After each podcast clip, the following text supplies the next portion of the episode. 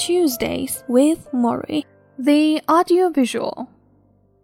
Soon, the cameras were rolling in front of the living room fireplace, with Koppel in his crisp blue suit and Morrie in his shaggy grey sweater. He had refused fancy clothes or makeup for this interview. His philosophy was that death should not be embarrassing. He was not about to powder its nose. Because Morrie sat in the wheelchair, the camera never caught his withered legs. And because he was still able to move his hands, Morrie always spoke with both hands waving. He showed great passion when explaining how you face the end of life. Ted, he said, when all this started, I asked myself, Am I going to withdraw from the world like most people do, or am I going to live? I decided I'm going to live, or at least try to live the way I want with dignity, with courage, with humor, with composure. There are some mornings when I cry and cry and mourn for myself. Some mornings I'm so angry and bitter, but it doesn't last too long. Then I get up and say, I want to live. So far, I've been able to do it. Will I be able to continue?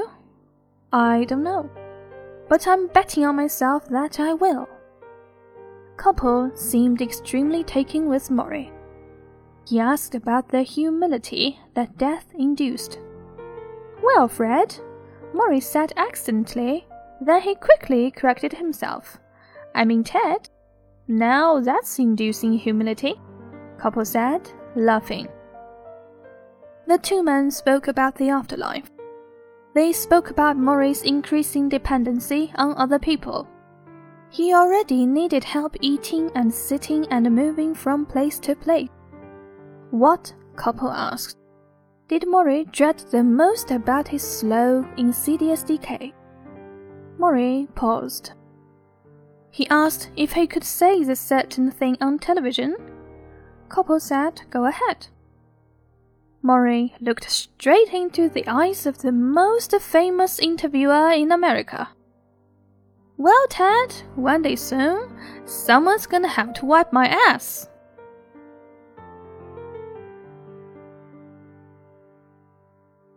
The program aired on a Friday night. It began with Ted Koppel from behind the desk in Washington, his voice booming with authority. Who is Morrie Schwartz? he said, and why, by the end of the night, are so many of you going to care about him? A thousand miles away, in my house on the hill, I was casually flipping channels. I heard these words from the TV set Who is Morrie Schwartz? And went numb.